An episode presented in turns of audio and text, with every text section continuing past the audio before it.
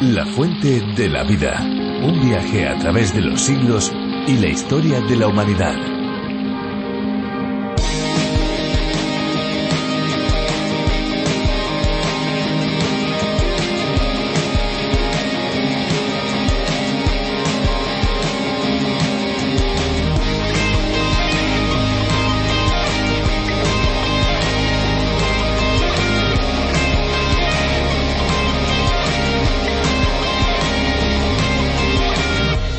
El agua para las plantas es fundamental por el hecho de constituir uno de los elementos necesarios para que las mismas puedan generar su propio alimento mediante el proceso denominado fotosíntesis. En efecto, las plantas toman el hidrógeno de una molécula de agua y descartan el oxígeno, proveyendo a la atmósfera de ese gas esencial para la vida.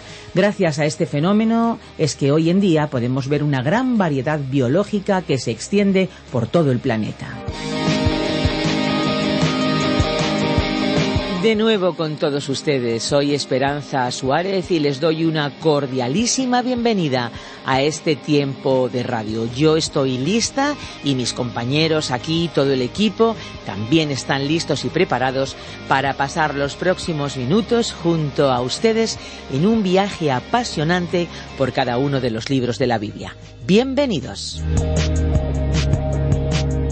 Pues sí, este es un viaje, podríamos decir que es un tren radiofónico que está en marcha desde que en 1969 empezase y que ha contado con su primera versión en español en el año 1973. Después de aquella versión en la voz de Samuel Montoya, llegó la versión específica para España en las voces de Virgilio Bagnoni y de Benjamín Martín. ¿Sabían ustedes que la lengua castellana o la lengua española es una de las que más se habla en el mundo? Pues sí, porque no solo es de las que cuentan con más hablantes nativos, sino que muchas personas aprenden el idioma español cada día. Qué bueno y qué maravilla es tener este idioma en la palabra de Dios, porque de esta forma la palabra de Dios puede alcanzar a muchas personas que ya lo hablan y algunas que lo están aprendiendo. Y qué bueno saber que la fuente de la vida puede contribuir a ello. ¿No les parece? Pues después de esta breve introducción y de nuestra bienvenida y saludos, nos vamos a ir ahora a escuchar una canción, una canción que hemos seleccionado para todos los amigos que hoy están a nuestro lado. Al final del programa les recordaremos las vías de contacto con la fuente de la vida. Estén atentos porque queremos conocer sus opiniones, sus comentarios, sus sugerencias. Y también si tienen dudas y preguntas, ahí estamos. Les daremos estas vías al final del espacio. Ahora ya, disfrutemos de la canción de hoy. Es en estos momentos que me siento solo y triste, que me envuelve el recuerdo y me invade el estos instantes que podría parecer que la vida no tiene sentido. En estos instantes que podría parecer que en mi vida está todo perdido. Es en estos momentos en que todo está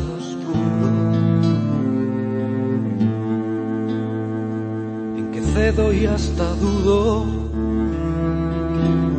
me rodea el temor. Es en estos instantes que podría parecer que la vida no tiene sentido.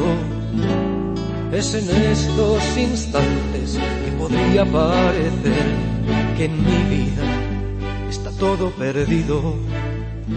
Puedo cantar, que puedo gritar, que puedo cantar, que puedo gritar. Sin ti, Señor, nada importa. Sin ti, Señor, nada tiene valor.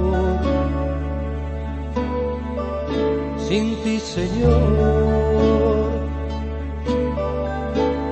nada importa.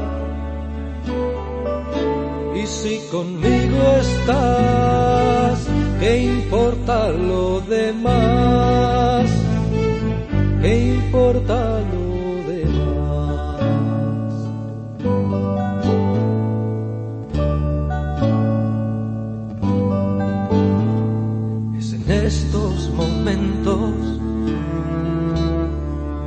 me faltan las fuerzas y que siento el fracaso justo a mi alrededor. Es en estos instantes que podría parecer que la vida no tiene sentido. Es en estos instantes que podría parecer que en mi vida está todo perdido puedo cantar, que puedo gritar, que puedo cantar, que puedo gritar. Sin ti, Señor, nada importa. Sin ti, Señor,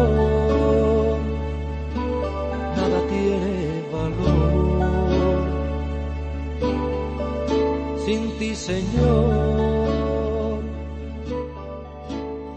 En la antigüedad los muros o las murallas eran un elemento fundamental para la protección de las ciudades.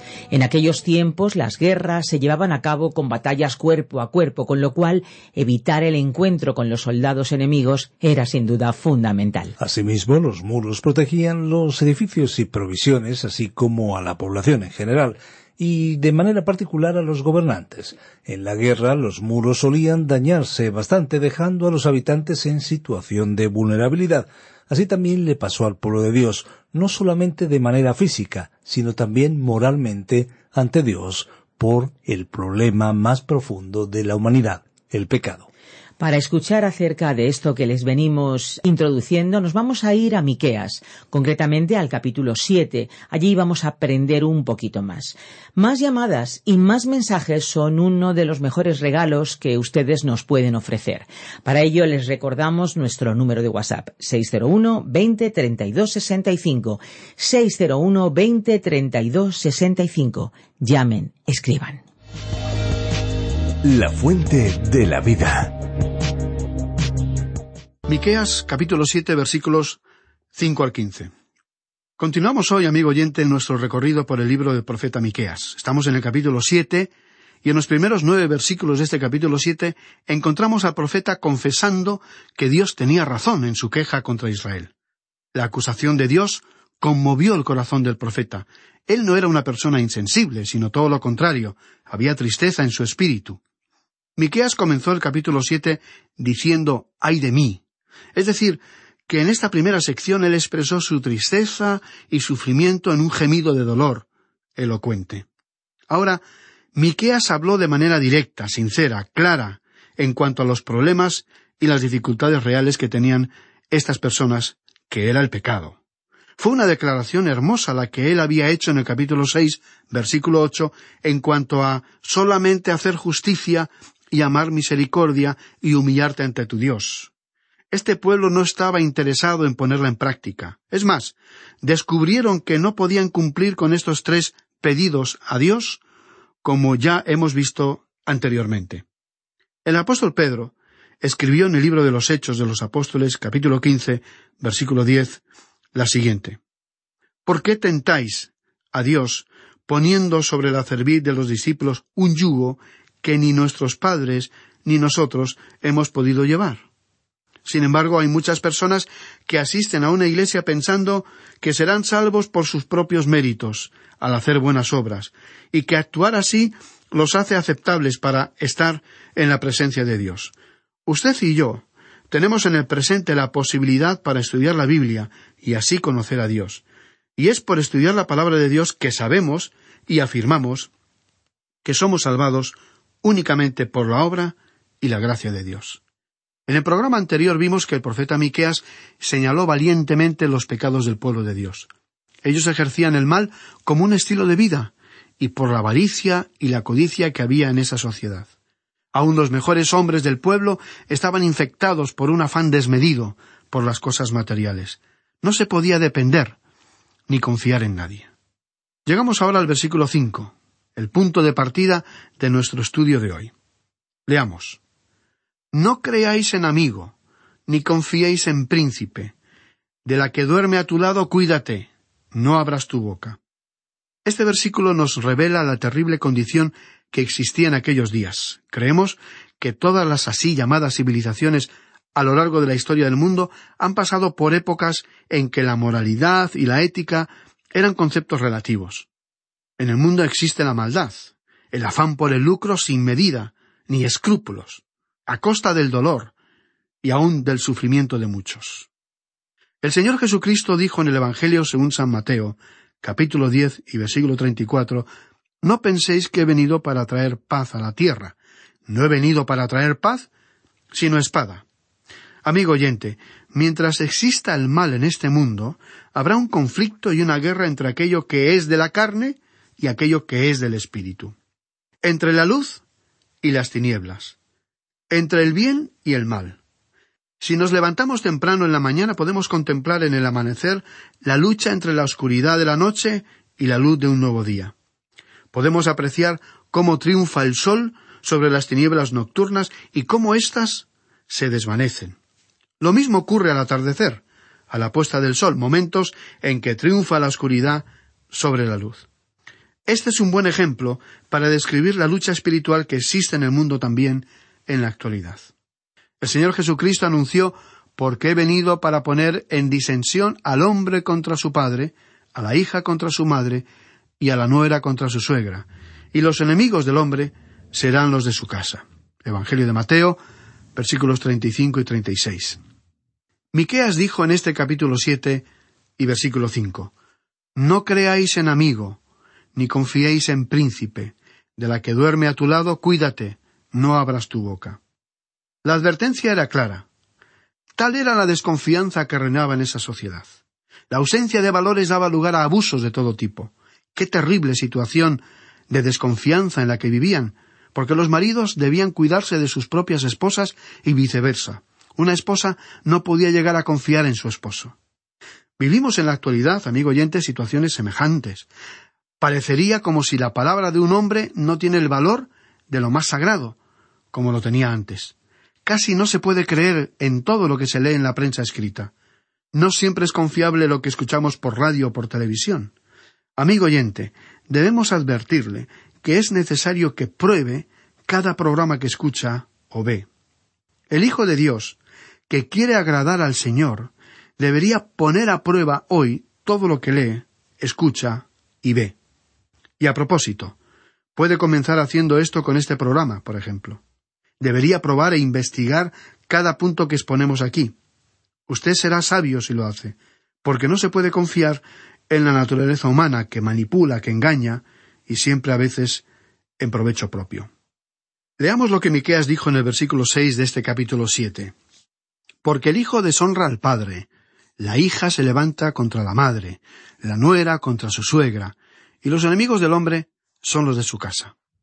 Esto es exactamente lo mismo que el Señor Jesucristo dijo que sucedería.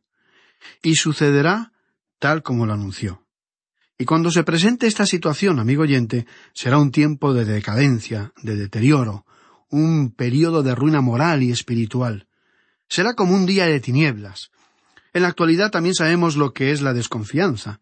Así es que, amigo oyente, debemos preguntarnos ¿en quién podemos confiar? ¿En quién podemos creer hoy en día?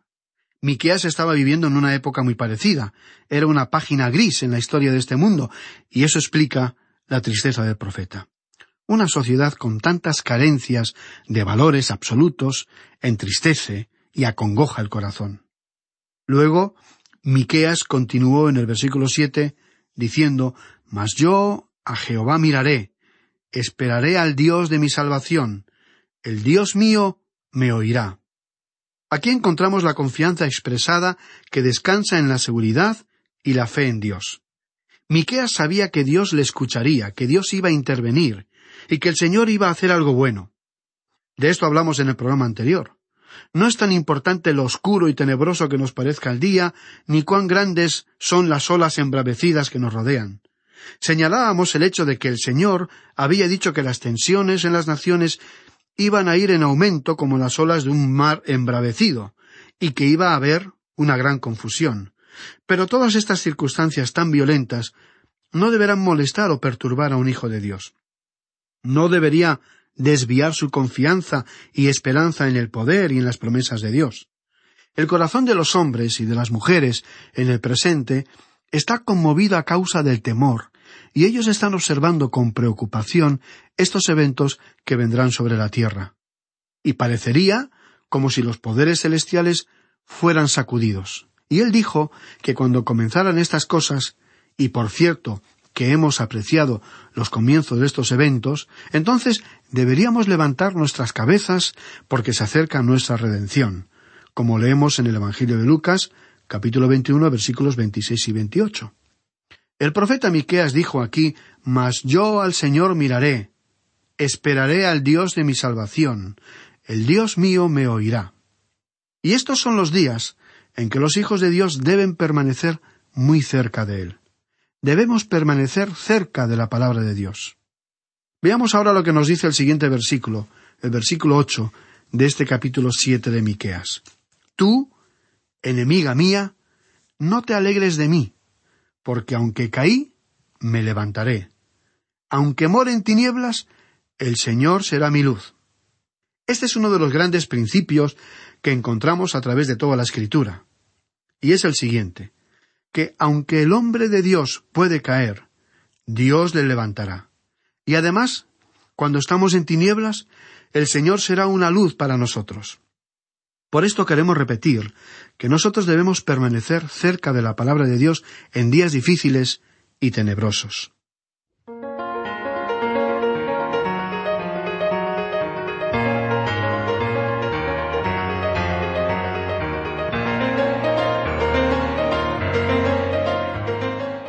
Luego en el versículo nueve, el profeta hizo una confesión a Dios a favor de su pueblo. Y esta es, en realidad, una expresión de sumisión a Dios. Aquí encontramos una dulce sumisión al Señor, y a pesar de la oscuridad, brotó de sus labios una alabanza a Dios. Él acababa de decirle al enemigo No te alegres de mí, porque Dios me va a levantar, y luego podré regocijarme, y aunque esté en las tinieblas, el Señor será mi luz. Veamos qué dice la primera parte del versículo nueve.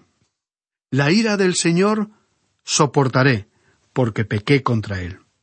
Aquí podemos apreciar que Miqueas estaba haciendo una confesión pública del pecado del pueblo. Y continuó diciendo hasta que juzgue mi causa y haga mi justicia. Podemos ver la confianza que tenía este hombre. Él se sometía a la voluntad de Dios. Y pensamos que esa debería ser la actitud de los hijos de Dios hoy. En esta hora tan oscura y tan triste de la historia del mundo, ¿qué deberíamos hacer? Bueno, aquí tenemos un factor de seguridad.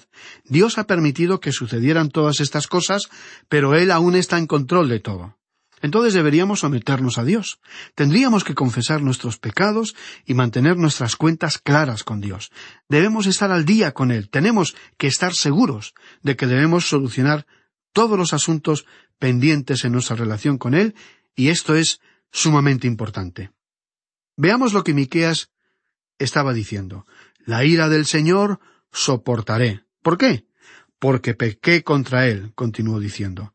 Nosotros, como pueblo, hemos pecado. Usted ha pecado. Yo he pecado. Hemos seguido los pasos de esta sociedad aparentemente próspera y hemos aceptado sus comodidades. Hemos sonreído ante esa falta de integridad que existe en la vida pública, y hemos cerrado nuestros ojos a la gran inmoralidad que nos rodea. Quizás sea hora de que confesemos al Señor nuestros pecados, porque hemos pecado contra Él. Hasta que juzgue mi causa, dijo aquí Miqueas, y haga mi justicia. Dios usaría la vara de Asiria para castigar a sus hijos por sus pecados, pero después los restauraría, y como dijo en este versículo, Él me sacará a la luz. Y añadió, veré su justicia. Ellos serían conscientes de que Dios los estaba juzgando. Leamos ahora en el versículo diez. Y mi enemiga lo verá, y la cubrirá vergüenza. La que me decía, ¿Dónde está Jehová tu Dios? Mis ojos la verán, ahora será hollada como lodo de las calles. Es decir, que al final Dios triunfará. Pero lo trágico de todo esto sería que a causa del pecado del pueblo ellos debían ser castigados. Y el enemigo se hizo esta pregunta Vosotros os jactasteis del hecho de que servíais a Dios, pero ¿dónde está Él? ¿Por qué no os ayuda? ¿Por qué no os libera Dios? Habéis dicho que Él lo iba a hacer. Bueno, el enemigo, amigo oyente, no podía ver la justicia de Dios. El enemigo no podía ver que Dios, al castigarlos, estaba tratando con ellos de manera justa y recta. Después de que Él restaure a su pueblo, castigará a las naciones que abusaron de ellos e intentaron exterminarlos. Entonces ellos serán pisoteados, como el lodo de las calles. Ya que el cautiverio bajo Asiria era aún futuro para el pueblo de Israel, se interpreta que el enemigo aquí se refería a la nación de Asiria. Sin embargo, los dos versículos siguientes indican que un enemigo posterior y final estaba a la vista. Miqueas había predicho la destrucción de los enemigos de Israel, y entonces se dirigió a la restauración de Israel. La nación de Israel fue comparada a una viña en varios pasajes de la Biblia. Fijémonos especialmente en la canción de la viña, registrada en el libro de Isaías capítulo uno, versículos uno al siete. Los muros, mencionados en el versículo siguiente, eran los muros edificados alrededor de una viña. Veamos ahora lo que dice el versículo once. Viene el día en que se edificarán tus muros. Aquel día se extenderán los límites.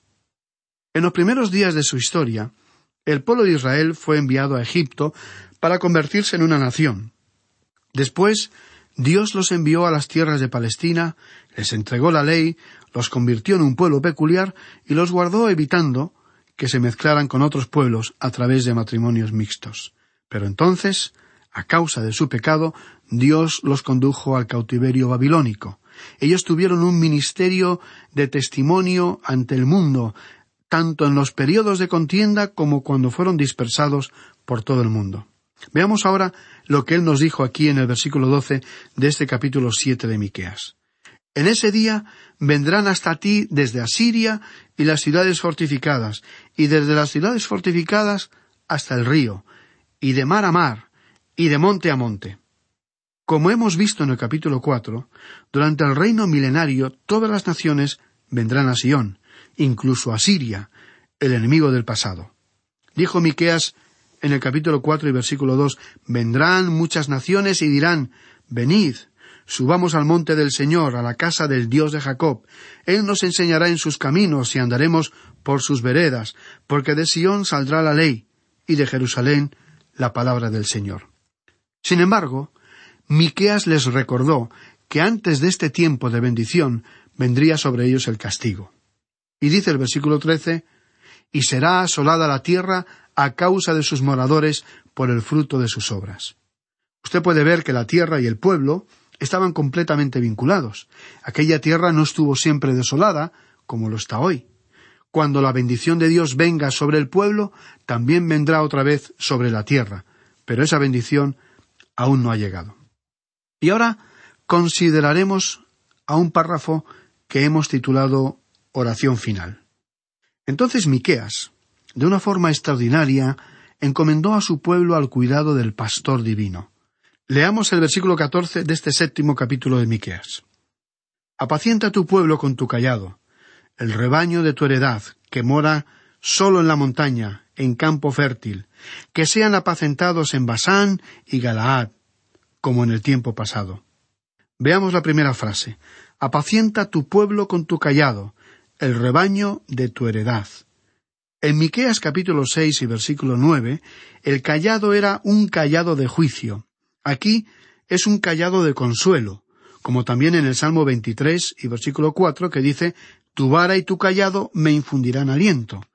Y pensamos que esta frase se refiere a la vara, al callado que utiliza el pastor, que podía utilizarse de dos maneras, para proteger y ayudar a las ovejas y también para disciplinar a las ovejas. Volviendo a nuestro pasaje de Miqueas 7, versículo 14, aquí dice, apaciente tu pueblo con tu callado. Pensando ahora en nuestra condición actual, podemos decir que Dios nos disciplina y nos instruye. El versículo 14 continúa diciendo que mora solo en la montaña, en campo fértil, que sean apacentados en Basán y Galaad, como en el tiempo pasado. Estas eran grandes tierras de pastoreo, en el norte y al otro lado del río Jordán. Miqueas se había aproximado a Dios con una hermosa sumisión y para una confesión de pecado, confesión de sus pecados y de los pecados del pueblo. Los profetas se identificaron siempre con el pueblo en cualquier confesión de pecado. Y ahora llegamos a otro párrafo que hemos titulado La respuesta de Dios. Dios respondió a la oración del profeta. Siempre han surgido preguntas al tratar de determinar a qué se refiere este pasaje, pero la mayoría de los expositores bíblicos han llegado a un consenso y creen que se proyecta hacia el futuro, y al día en el que el Señor Jesús venga a establecer su reino. Y ahora leamos el versículo quince. Yo les mostraré maravillas como el día que saliste de Egipto. Dios guió a Israel al salir de Egipto por medio de un milagro, pero Él no los sacó de Babilonia de forma milagrosa. No se mencionaron milagros en relación con esa salida, aunque el regreso de ellos a la tierra fue un hecho extraordinario. Fue la liberación de Egipto la que constituyó un milagro. Y Dios dijo aquí que este evento sería como un modelo para el día en que Él los traiga nuevamente a la tierra. Y tenemos que reconocer que no hemos visto nada parecido a aquel evento milagroso en el retorno actual de los judíos a esa tierra. Por lo tanto, también debemos reconocer que Dios no ha cumplido aún esta profecía. Aquí tenemos una pequeña profecía, y en los versículos quince al diecisiete se prepara el camino para ese gran versículo dieciocho, el cual consideraremos en nuestro próximo programa. Así que los versículos quince al veinte pondrán punto final a esta breve profecía de Miqueas que hemos estado estudiando ya por varios días. Y como es nuestra costumbre, amigo oyente, le sugerimos leer estos versículos para que pueda estar más familiarizado con su contenido y esperamos contar con su compañía y participación en nuestro próximo y último estudio del libro de Miqueas.